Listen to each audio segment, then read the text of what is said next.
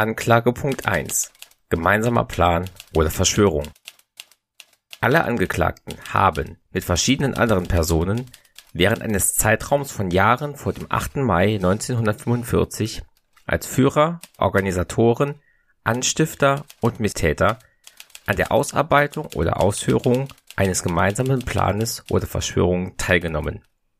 die darauf abzielte oder mit sich brachte, die Begehung von Verbrechen gegen den Frieden, gegen das Kriegsrecht und gegen die Humanität, wie sie in dem Statut dieses Gerichtshofs definiert sind, entsprechend den Vorschriften des Statuts jeder Einzelne verantwortlich für seine eigenen Handlungen, wie auch für alle Handlungen, die von irgendjemandem in Ausführung eines solchen Planes oder einer solchen Verschwörung begangen worden sind. Der gemeinsame Plan oder die Verschwörung stellte insofern die Begehung von Verbrechen gegen den Frieden dar, als die Angeklagten Angriffskriege planten, vorbereiteten, entfesselten und führten, die gleichzeitig Kriege unter Verletzung internationaler Verträge, Vereinbarungen und Zusicherungen waren.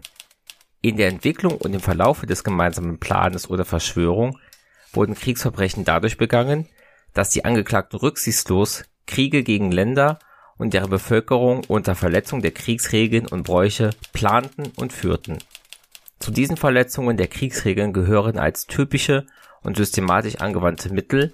die Ermordung, Misshandlung und Verschleppung der Zivilbevölkerung der besetzten Gebiete zum Zweck der Sklavenarbeit und für andere Zwecke, die Ermordung und Misshandlung von Kriegsgefangenen und von Personen auf hoher See, die Verhaftung und Tötung von Geiseln,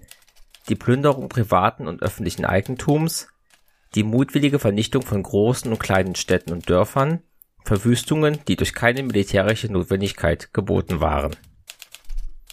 Der gemeinsame Plan oder die Verschwörung hatte zum Ziel und die Angeklagten beschlossen und begingen Verbrechen gegen die Humanität in Deutschland und in den besetzten Gebieten, wobei sie als typische und systematisch angewandte Mittel verwandten die Ermordung, Vernichtung, Versklavung, Verschleppung und andere unmenschliche Akte gegen die Zivilbevölkerung vor und während des Krieges